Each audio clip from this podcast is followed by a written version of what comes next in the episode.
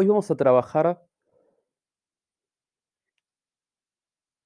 saltando abruptamente de época, casi un milenio eh, y medio fenecido Genofonte, hacia el Renacimiento. En lo que podríamos o denominamos como unidad ficciones socráticas en el Renacimiento, cómo construir al monarca. Y el recorrido que vamos a hacer va a ser eh, acaso llamativo, porque no voy a empezar como quizás se podría diagramar por la recepción del Renacimiento italiano, la primera recepción que se hace de Genofonte, sino que voy a comenzar con el Renacimiento inglés, que ahora veremos es un tanto posterior sobre todo en cuanto a el impacto que tiene Genofonte en este periodo. Ficciones, ficciones socráticas en verdad es un título mucho más abarcativo, pues como ya habrán visto, me voy a centrar, eh, como me centré en la anterior unidad, en este autor también conocido como la abeja ática, según la enciclopedia bizantina llamada Suda. Y el recorrido elegido, un tanto contra la cronología, tiene como, como intento dar cuenta de la creciente importancia del rol que es atribuible a todos los, a los socráticos en general, pero nosotros vamos a detenernos por espacio y tiempo en eh, solo en Genofonte, que tienen los filósofos a la hora de, e, en su recepción, a la hora de conformar paradigmas de gobernantes. Y en este sentido lo, lo, que nos va a interesar es el juego que hay, un juego complejo que se va a dar en las traducciones y en las recepciones de los, de los distintos filósofos, y en particular la de Genofonte, donde la ficcionalidad ya no solo va a pasar por el texto en sí, sino por el mismo filósofo. Sobre estos temas, quienes más han trabajado son Noreen Humble, actualmente ella trabaja en la Universidad de Calgary, en Canadá, y Shane Grogan, que trabaja en University College Dublin, en Irlanda.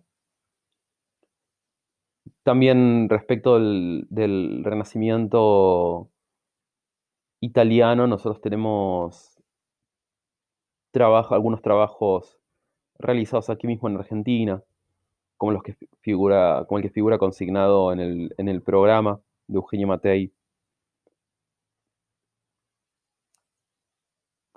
Lo cierto es que este, esta tarea de rastreo del impacto o la recepción de los filósofos socráticos a lo largo del tiempo ha sido olvidada durante buena parte del último siglo o el pasado siglo.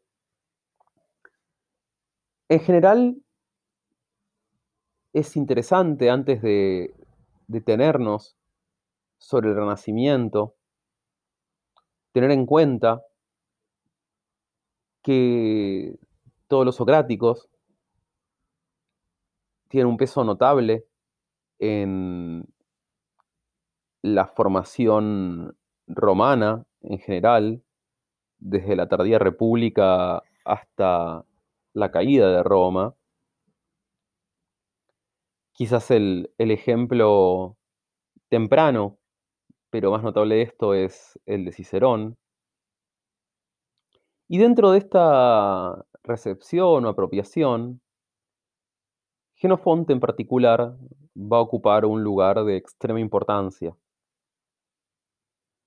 Eh, Quintiliano, el mismo Cicerón en su carta, en una de sus cartas a Ático, em, Julio César, van a referir a él como una de sus principales influencias. Julio César toma, de hecho, la Ciropedia y la Anábasis como una suerte de modelo eh, de cómo relatar una guerra en su propia guerra de las Galias. La influencia es clara allí entre la mezcla de géneros, pues por un lado tenemos ciertas descripciones respecto de batallas que se asemejan a la Ciropedia, pero en mayor medida el relato busca eh, semejarse en el carácter autobiográfico a la anábasis. En el caso de Julio César, con una fuerte impronta de, una fuerte impronta publicista o de autopromoción. Y menciono esto porque es justamente a partir de este reconocimiento que posteriormente se va a ir construyendo la imagen de Genofonte en eh, el Renacimiento.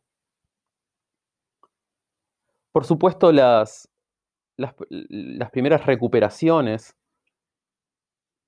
y traducciones al latín de la obra de Genofonte, de las que charlaremos luego, son realizadas en Italia. Pero como decía antes, hoy nos vamos a centrar en Inglaterra, en el Renacimiento inglés. Vamos a extendernos seguramente un poco más. Vamos a llegar hasta la modernidad temprana. Eh, Renacimiento inglés y modernidad temprana son periodos que se pisan, son difícilmente distinguibles. Eh, diferentes autores proponen diferentes separaciones.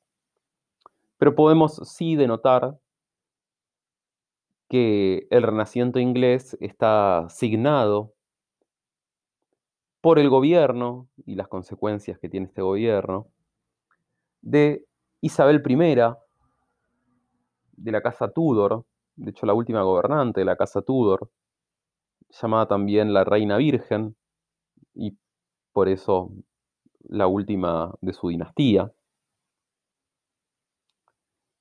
Y este renacimiento va a estar señalado como en el italiano por una agudización de la producción intelectual y por un uso o recuperación de los textos clásicos. Que en el caso inglés es notable, a diferencia del italiano, que no va a estar tan signado, marcado por la tarea de traducción, sino que va a haber una serie de operaciones retóricas en torno a los textos que dan cuenta de un elemento que nuevamente nos acerca a la ficcionalidad tanto de las obras como de los filósofos de la antigüedad greco-clásica. En concreto, y para detenernos en, en Genofonte, nosotros tenemos la primera edición que va a ser una suerte de marca para la recepción de los socráticos en Inglaterra. Decía la primera edición en inglés, no en latín, de Ciropedia, de la Ciropedia de Genofonte, realizada por William Barker. Y una, una, edición recientemente editada, muy recientemente editada, hace, eh, hace pocos meses, por Shane Grogan. Esta, esta edición extensa tiene por, por signo el uso o la recurrencia, que vamos a ver cómo se itera, de modificaciones respecto del original griego. En cada texto no, vamos a ahondar en los detalles porque nos importa en realidad aquí la generalidad de la construcción ficcional. En cada texto de los que charlemos, en cada traducción de las que hablemos, va a haber diferencias importantes entre el texto original griego y el inglés. Y dado que estamos hablando de intelectuales formados profundamente en lenguas clásicas, tenemos que pensar que estos no son errores, sino que son elecciones hechas completamente adrede.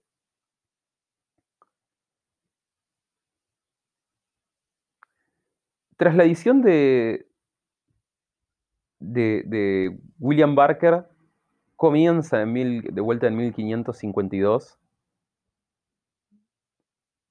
tras algunas décadas, comienza un movimiento bastante ágil respecto del impacto de tanto de Genofonte como de Platón en lo que sería o lo que vamos a pensar que es los escritos políticos del periodo inglés que estamos abordando. Y no solo los políticos. Por ejemplo, uno de los autores acaso más renombrados del momento, Philip Sidney, en 1583, en su defensa a la poesía, y yo no voy a, voy a traducir todos los, todos los eh, títulos de las obras y los fragmentos de las obras, porque el inglés antiguo no es mi campo. En, ese, en esa defensa a la poesía, ya va a ser el primero, esto es muy interesante porque justo es, una de las primeras menciones que tenemos a los, a los socráticos de forma directa. Y él va a decir, en, esa defensa de la poesía, decir, pero si la pregunta para tu uso propio y para el aprender en sí y cómo es mejor que las cosas deban ser escritas, o deban ser puestas, explicadas.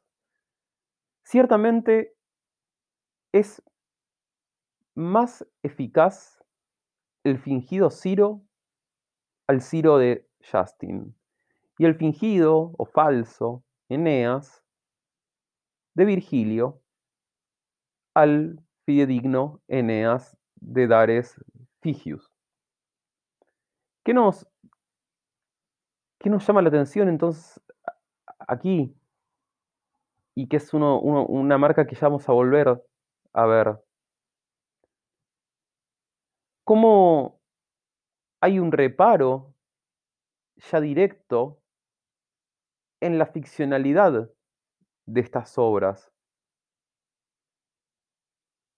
Si nosotros hablamos respecto de Genofonte en el periodo clásico como un escritor que hace uso de su prestigio y del sentido común como herramienta para presentar a la sociedad un modelo político real, virtuoso.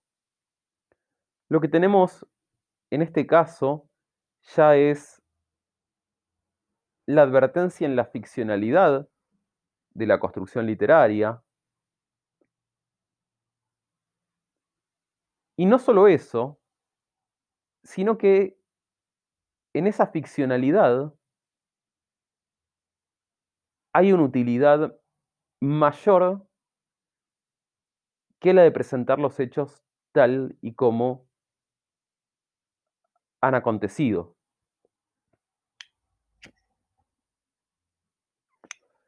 De similar manera se va a expresar en el mismo año, una obra escrita dos décadas antes, pero publicada en el mismo año,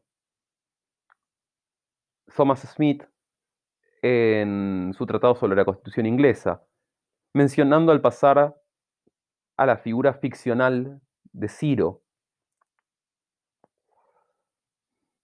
No todos los autores van a hacer énfasis en, esta noción, pero creo que es relevante marcar cómo hay cierta advertencia distinta de la que veníamos observando en el periodo clásico. La gran referencia que, nos llama la atención sobre Genofonte, por su peso, la importancia del autor, es la que realiza Edmund Spencer en su obra inconclusa, una poesía épica dedicada o gestada pensando en Isabel I, que se llama La Reina Hada. Distintos libros fueron apareciendo durante la vida del autor, pese a quedar eh, sin terminar. Y allí encontramos en, esta, hay varias referencias a tanto Platón como a Genofonte, algunas directas y otras indirectas. Hay referencias explícitas en la Reina Hada a una, Persia que es muy similar a la misma que describe Genofonte en la Ciropedia. Pero en una sección notable encontramos una alusión explícita, en donde tenemos a la voz de Spencer diciéndonos algo así como lo siguiente. Es por esta causa que Genofonte es preferido a Platón, porque Genofonte, en la exquisita profundidad de su juicio,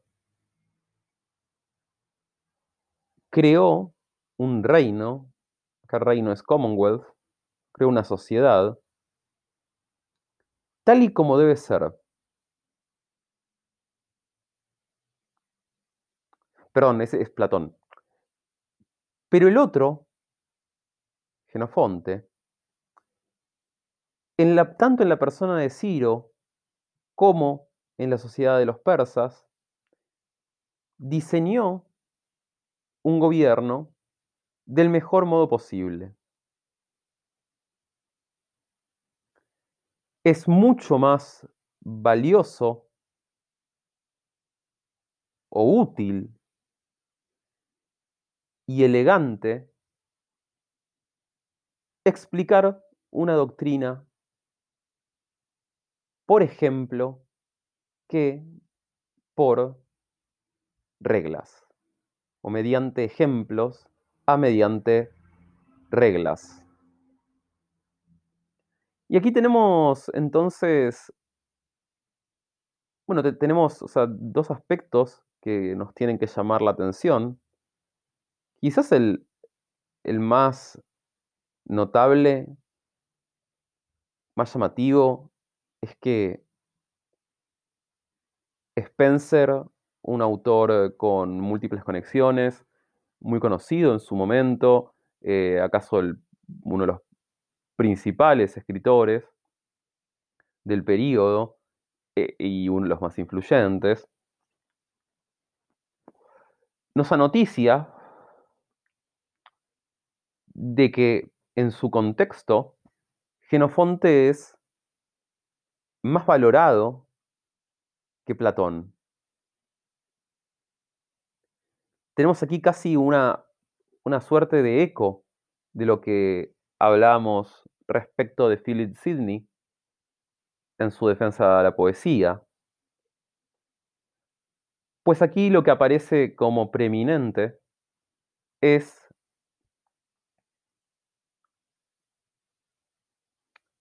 la ficción, ya ficción no entendida como mentira, sino la ficción entendida como literatura, antes que la exposición de reglas o de un conjunto de reglas o normas que establezcan distintos valores, normas o modos de gobierno. Eh, por supuesto, esto se le puede agregar eh, el adornado lenguaje eh, que se utiliza para escribir a ambos dos autores. ¿no? Los dos son descriptos como, como teniendo un exquisito, una exquisita profundidad en su juicio. No obstante, Genofonte es superior, porque este juicio es capaz de volcarlo en una obra literaria. Esto también, por supuesto, nos habla del mismo periodo, en donde todos los autores que nosotros vamos a tocar son literatos y no son filósofos, más allá de que tengan formación filosófica.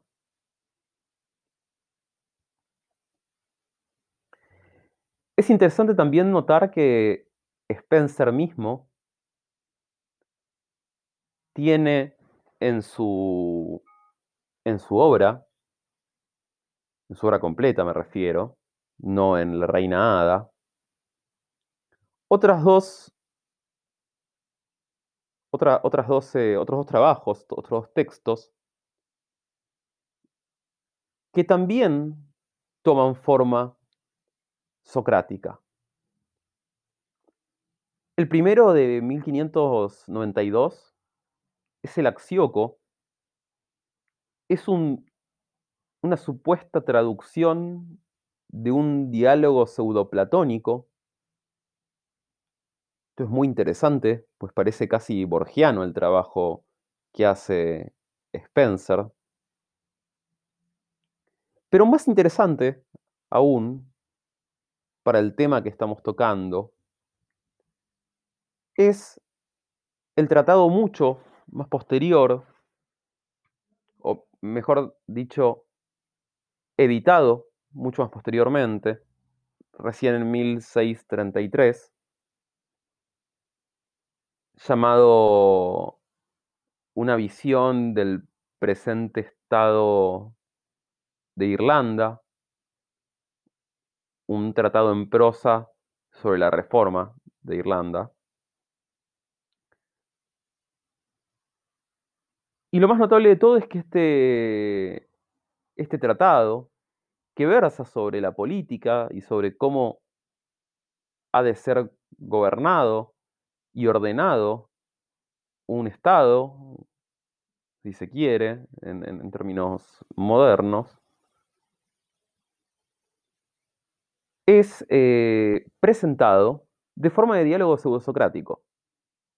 Digo pseudo-socrático porque toma forma de diálogo socrático sin Sócrates como protagonista, pero los interlocutores sí tienen nombres griegos y el modo de diálogo es, en sus características, en sus formas literarias, similares a los de un diálogo socrático, de, la misma manera que podríamos nosotros decir que es un diálogo pseudosocrático, el Hierón de Genofonte.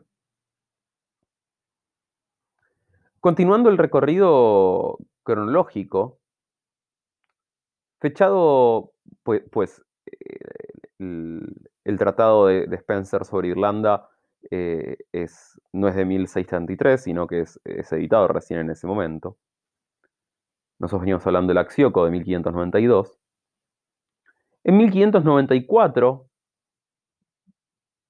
se ha fechado un texto que en verdad puede ser ubicado entre 1575 y 1625, que es el manuscrito FF63 de la Biblioteca de la Universidad de Cambridge, que es una traducción, precisamente un texto que acabo de mencionar, que es el hierón de Genofonte.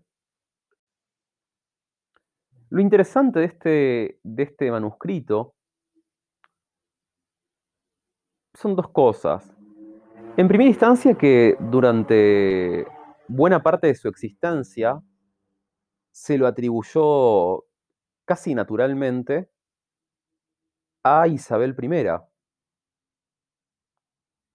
Y aquí tenemos por varias cuestiones. Por un lado, el interés, o, eh, sí, el interés de mostrar al monarca como versado en la cultura griega, pero particularmente en la cultura política griega, en la filosofía política griega. En particular en una obra que muestra o intenta mostrar cómo es posible realizar un buen gobierno.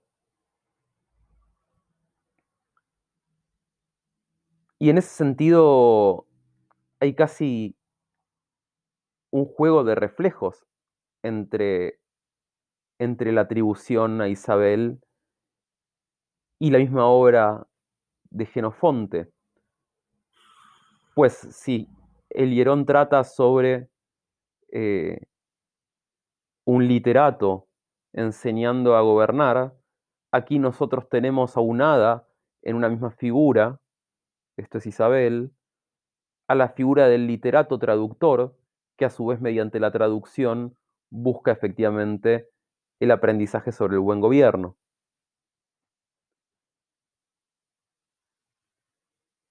Además de eso aparece un segundo elemento interesante en este, en este texto, como en el resto, que es muy fácilmente comparable mediante las ediciones modernas, que es la traducción libre y en, buena medida, si se quiere, explicativa del texto.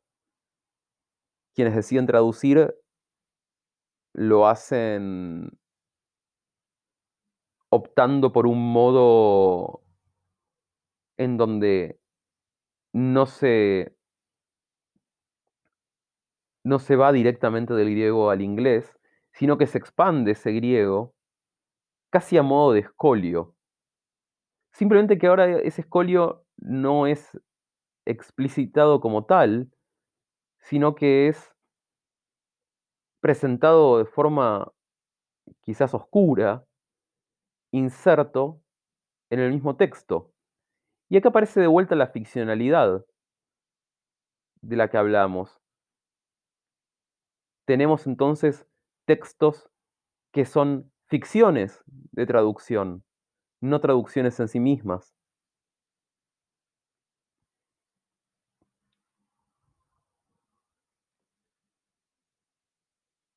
Y tenemos que irnos como cierre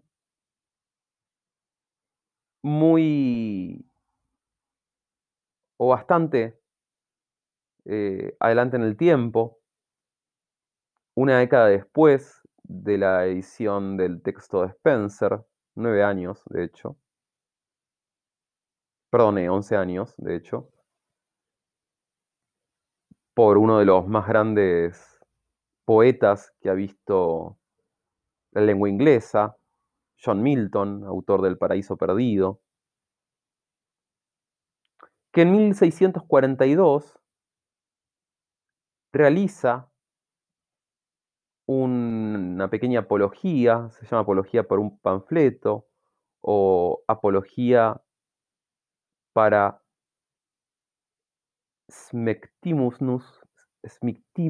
Perdón.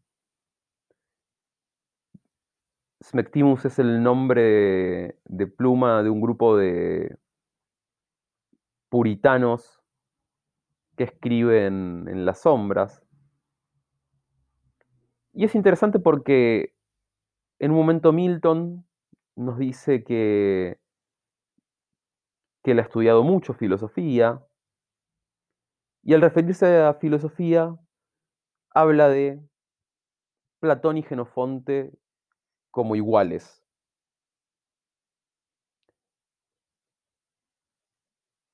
Resalto esto para, para denotar la diferencia en que, sobre la mirada de Genofonte eh, que tenemos a partir del siglo, mediados del siglo XVIII. Una mirada que está construida principalmente, si no completamente, por el gran iniciador, si se quiere, del estudio de la filosofía clásica en forma institucionalizada, o de la filología, que es Schleiermacher, filósofo, filólogo y teólogo. Él, es el encargado de educar a buena parte de lo que va a ser la siguiente y más importante camada de filósofos clasicistas eh, y es él también quien va a denostar a Genofonte, separándolo de, Platón, cosa que hasta ese entonces no había sido así. Y en este caso, en el caso del Renacimiento inglés, es muy, muy claro, muy explícito. Por último, destacar que esta influencia que tenemos de Genofonte no, no se circunscribe simplemente a, a lo que es el mundo del gobierno de una nación, el mundo del monarca, sino que también se extiende sobre la figura de la casa familiar, casa familiar que, por quienes pueden acceder a estos textos, no es otra cosa que una, una casa noble. Y aquí lo tenemos, tenemos al, influjo del económico como modo de gobierno de Loicos, por supuesto en Genofonte, y en Inglaterra del Manor, eh, en donde nuevamente Genofonte y su obra van a ser puestos en uso, y, este puestos en uso hace referencia a esta suerte de expansiones, explicaciones, eh, agregados, puestos en uso al servicio de cierta ideología. En el caso concreto de este momento, hablo de, de cómo, principalmente de las relaciones entre hombre y mujer dentro del, del.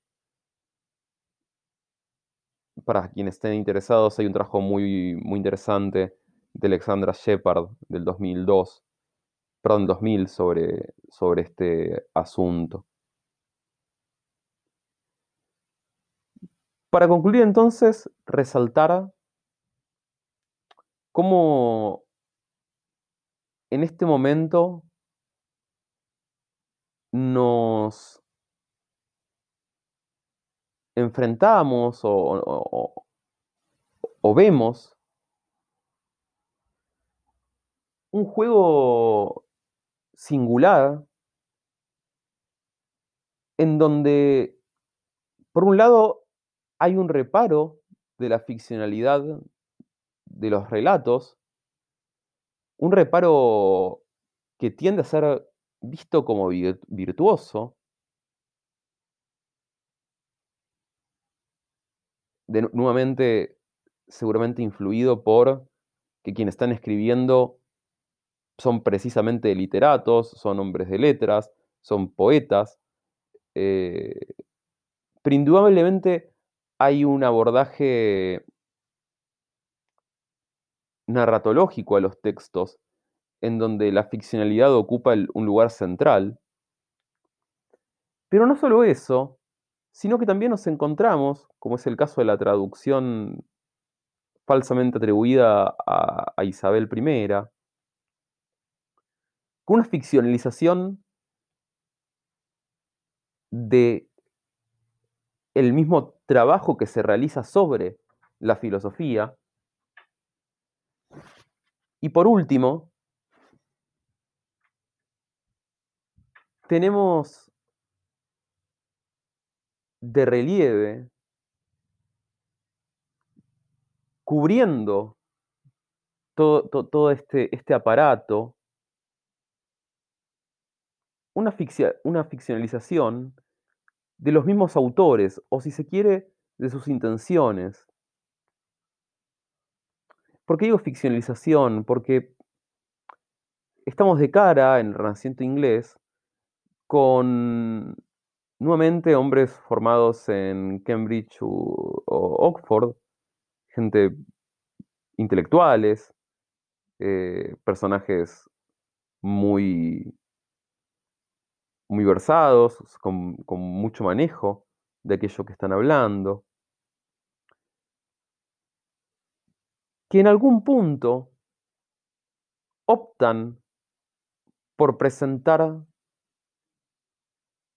los diferentes, a los diferentes filósofos, y en concreto Genofonte, de la manera que les resulta más conveniente a ellos, de acuerdo a su posición ideológica. Esto, por supuesto, no es nada, no, es nada llamativo, pero aquí el proceso es muy, muy traslúcido y es acaso donde por primera vez aparece de manera clara y concisa e, esa herramienta, ese dispositivo, esa maquinaria.